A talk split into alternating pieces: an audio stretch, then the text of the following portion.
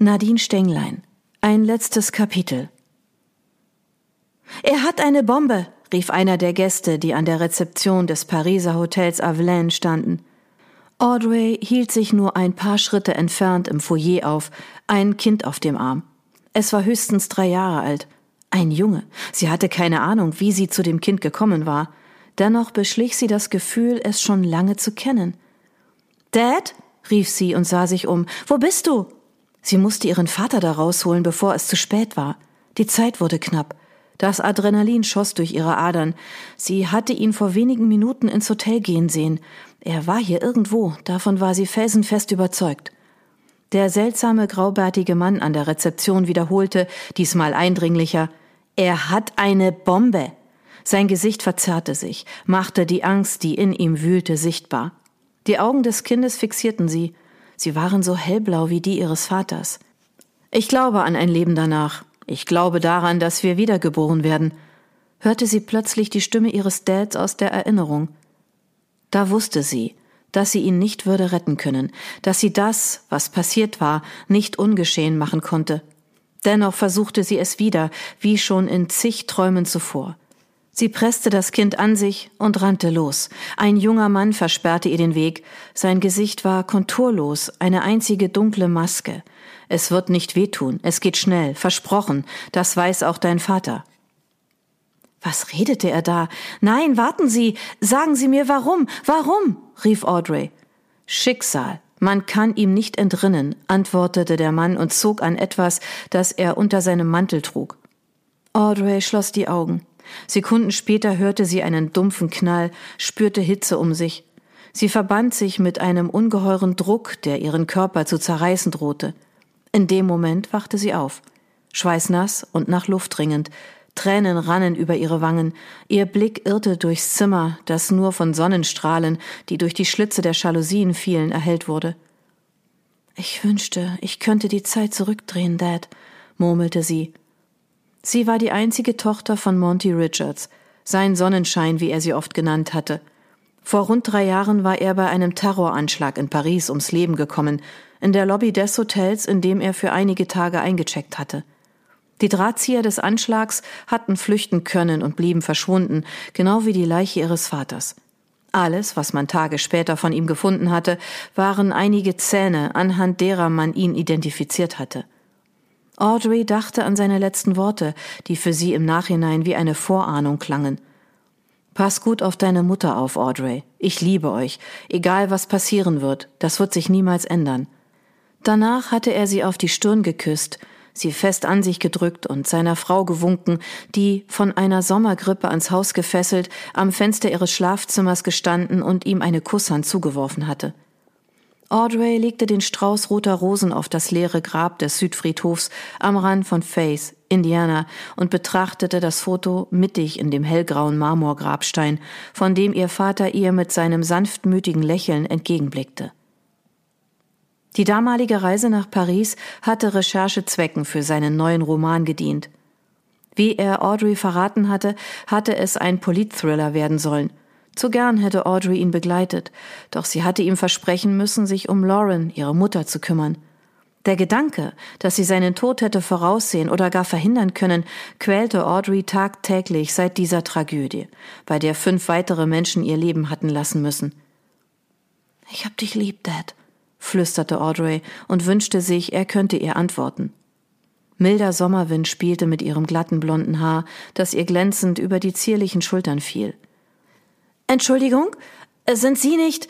Ja, Sie sind es. Monty Richards Tochter, hörte sie plötzlich eine helle Stimme hinter sich und drehte sich abrupt um. Eine Frau mittleren Alters stand vor ihr und lächelte sie unsicher an. Der Wind blies ihr die braunen Locken in das volle, von der Wärme leicht gerötete Gesicht. Ja, die bin ich. Audrey wusste, was folgen würde. Sie musste lächeln, weil sie überzeugt war, dass ihr Vater es in diesem Moment auch getan hätte. Er hatte seine Leser geliebt, jeden einzelnen, und hatte keinerlei Berührungsängste gehabt, wenn es um Autogramme oder Fragen gegangen war. Vorausgesetzt, sie hielten sich im Rahmen. Nun, es gab durchaus Frauen, die ihn nicht nur wegen seiner Geschichten umschwärmt hatten. Er war ein großer stattlicher Mann gewesen, Sportlich gekleidet, ergrautes Haar, markantes Gesicht und blaue Augen, einem Sommerhimmel gleich. Obwohl er zu den Ladies freundlich gewesen war, geflirtet hatte er immer nur mit einer, Lauren, seiner großen Jugendliebe. Ihr Vater war ein Genie. Ich liebe seine Romane, alle. Das Haus im Eis habe ich bereits fünfmal verschlungen. Ich hätte so gerne die Fortsetzung gelesen, die er schreiben wollte. Das hat er in einem seiner letzten Interviews verraten. Die Frau lenkte den Blick an Audrey vorbei zum Grab und seufzte tief. Er ist sicher ein toller Mann gewesen. Schade, dass ich ihn nie persönlich kennengelernt habe. Ja, das war er wirklich. Die Frau drückte kurz Audreys Hände.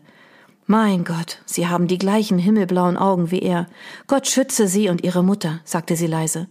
Sie auch. Herzlichen Dank. Langsam entfernte sich die Fremde. Bevor sie den Friedhof verließ, warf sie Audrey einen Blick über die Schulter zu und schenkte ihr ein Lächeln zum Abschied. Audrey wandte sich wieder dem Grab zu. Noch heute verkauften sich die Bücher ihres Vaters fabelhaft.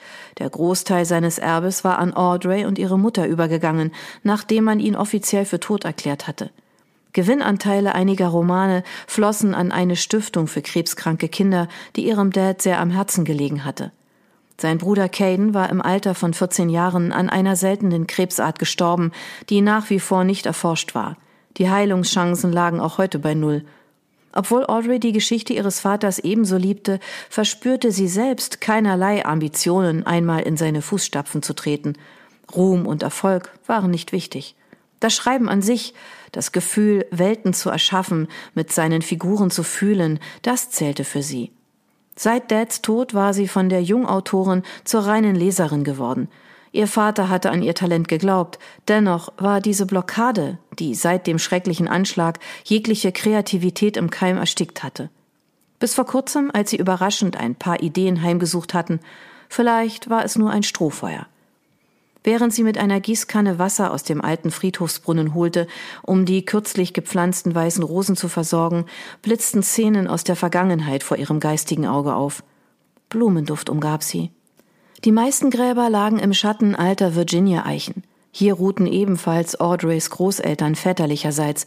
Ihre Mutter stammte ursprünglich aus einer anderen Ecke Amerikas, dem Sonnenstaat Kalifornien. Ihre Eltern waren rund 25 Jahre verheiratet gewesen. Audrey ein Wunschkind. Sie war an einem schwülen Julitag geboren worden. Die Engel haben auf deine Geburt angestoßen, erzählte ihre Mutter gerne, weil in genau jener Minute ein mächtiges Donnergrollen zu hören gewesen war. Du wirst die Welt und vor allem uns mächtig aufwirbeln, das war mir sofort klar, hatte ihr Vater meistens hinzugesetzt. Audrey musste schmunzeln, als sie daran dachte. Sie konnte sich nicht erinnern, dass sie je einen richtigen Streit mit ihren Eltern gehabt hatte, obwohl sie durchaus ein Wildfang gewesen war. Ein Charakterzug, den sie von ihrem Vater geerbt hatte.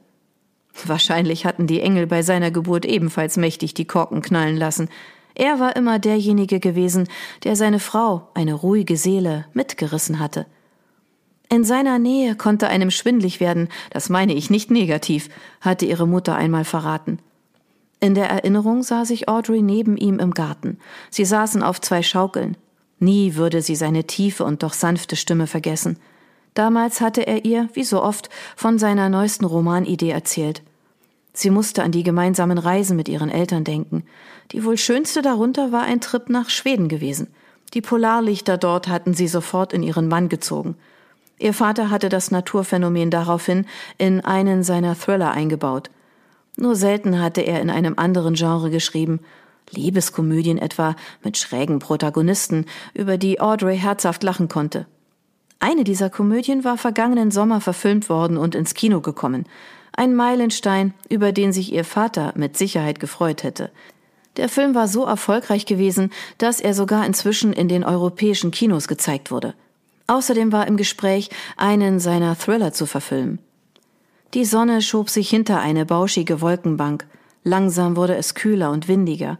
Audrey band sich das lange Haar mit einem Gummi zu einem Zopf, verließ den Friedhof und wandte sich Richtung Stadt, um ihre beste Freundin Grace Cleveland von der Arbeit abzuholen. Sie kam gerade rechtzeitig und lehnte sich gegen die gelb gestrichene Wand des Bücherladens. Sie wollte nicht aufdringlich sein und einfach hineinplatzen. Grace arbeitete erst seit drei Wochen hier. Ein paar Leute passierten ihren Weg. Faith war eine ruhige Stadt mit rund 2000 Einwohnern, 20 Meilen von Indianapolis entfernt und von Wiesen und Maisfeldern umgeben, in denen Audrey als Kind Verstecken gespielt hatte. Der Rutschschopf mit dem Sommersprossengesicht hatte sie bereits entdeckt, denn Grace zog die Tür auf und rief ihr entgegen, in zehn Minuten bin ich bei dir. Okay, kein Problem, erwiderte Audrey und besah sich derweil die Bücher im Schaufenster genauer, die drapiert wie Schätze auf bunten Seidentüchern lagen oder mit Fäden befestigt von der Decke hingen. Darunter war ein Thriller ihres Vaters. Sie erinnerte sich, dass sie ihm geholfen hatte, signierte Bücher für Leser mit einem Geschenk, meist Lesezeichen oder Autogrammkarten, in Päckchen zu packen und zur Post zu bringen. Unterwegs hatte er ihr stets ein riesiges Eis spendiert, Später waren es so viele Signierwünsche geworden, dass er eine weitere Assistentin benötigt hatte. Nach ein paar Minuten stolperte Grace in ihre Arme. Hi, das wäre fast schiefgegangen, begrüßte Audrey ihre Freundin, die das kurze Haar schüttelte. Hi, Süße. Wir haben eine Bestellung beim Großhändler aufgegeben. Meine Güte. Ich sag dir, die Leute sind immer noch so verrückt nach den Romanen deines Vaters. Erstaunlich, dass dieser Neuling ihm so schnell Konkurrenz machen konnte. Grace kramte einen Kaugummi aus ihrem Rucksack. Auch ein? Nein, danke. Neuling? Gene Hartman, der neue Thriller-Autor auf dem Markt. Sein Roman ist kürzlich bei Bookstome erschienen, erzählte Grace und schob sich den Kaugummi in den Mund. Bookstome. Der Name war Audrey nicht unbekannt. Schließlich war das die Konkurrenz von Booksline, dem Verlag, bei dem ihr Vater unter Vertrag stand. Die Verlage gehörten zwei Brüdern, die sich zerstritten hatten. Sie selbst arbeitete als Büroangestellte in Indianapolis bei Booksline. Der Verlagschef, Winton Folder, wurde jedes Mal rot vor Wut, wenn der Name seines Bruders Noah fiel. Jeder, der das wusste, vermied es, ihn zu erwähnen. Wie es aus Insiderkreisen hieß, ging es bei dem Brüderstreit um persönliche Dinge und Erbsachen. Den Namen Gene Hartman hatte Audrey dagegen nie zuvor gehört. Wie hatte der unbemerkt an ihr vorbeiziehen können? Sie interessierte sich für alle Neuerscheinungen. Um was geht es, Grace? fragte sie. Der Roman hat eingeschlagen wie eine Bombe. Das ist selten bei einem Debüt. Warte. Grace eilte in den Laden und kehrte eine Minute später mit einem dicken Wälzer zurück. Vorder- und Rückseite waren in Schwarz gehalten. Der Buchschnitt war grau eingefärbt. Umso klarer trat der silberfarbene Titel Im Nebel der Intrigen auf dem Cover und der ebenfalls silberfarbene Klappentext gespenstisch hervor. Audrey blätterte in dem Roman und stellte fest, dass er an die 600 Seiten umfasste. Neugierig las sie die Zusammenfassung auf der Rückseite.